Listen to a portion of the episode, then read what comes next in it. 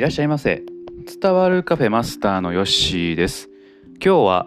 お辞儀草についてお話ししようと思います。お辞儀草、えー、最近ね、あんま見ないんですけども、まあ、僕が小学生ぐらいの時なんで、えー、も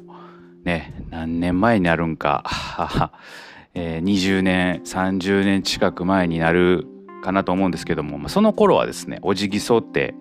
なんか僕はよく見かけたんですけども、最近見かけないなというふうに思います。で、えー、なんでか知らないですけども、僕の母親がですね、えー、この前家に来て、お辞儀草を持ってくるというね、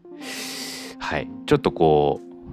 う、ね、面白いエピソードですよね。いきなり来てお辞儀草を置いていくっていうね、はい、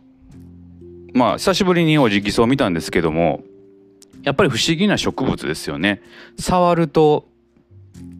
えー、まあお辞儀をするようにシュンとね葉っぱを閉じるということなんですけども。まあ多分その捕食するためなんかなと勝手に解釈しております。おじぎ草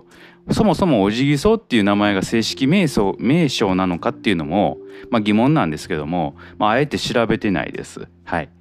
えー、知ってる方いたらね教えていただけたら嬉しいなと思います。はい、でこの直訴ですね、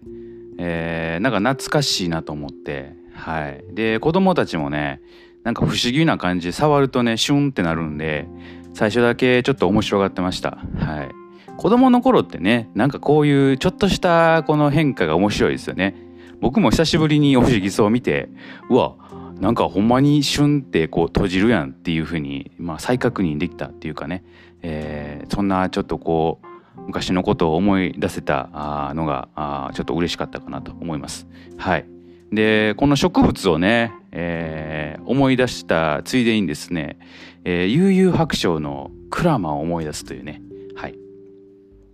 まあ、全然関係ないですけども、えー、悠々白書のクラマっていうのは、植物をこうね操る、まあ、妖怪で、えー、まあ、陽子クラマというのがね、人間になって、えー、その時にね、えー、バラローズウィップとかね、えー、まあそういうこう、人食いそうみたいなのをね、えー、使って、まあ、バトルを繰り広げていくんですけども、まあ、そういうのも思い出しながら、えー、ちょっと懐かしんでおります。はい。で、まあ、おじぎそうの話に戻すんですけれども、えー、ちょっとね、おじぎそうってね、なんか花があるんですよね。僕、この前、見たんですけどない、えー、ちょっとピンク色のなんか花が咲くんですよ。うん、でえっ、ー、とおじぎそうって僕葉っぱだけなんかなと思ったらやっぱりね、えーと、花も咲かせると。結構ね綺麗な可愛らしい、あのー、花を咲かせるんで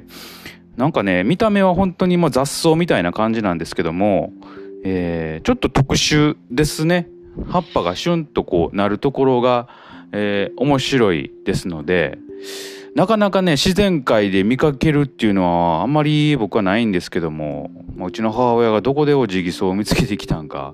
ちょっとまた聞いてみたいなと思っております。はい、えー、ちょっと懐かしくなったんで、まあ、そんな話をいたしました。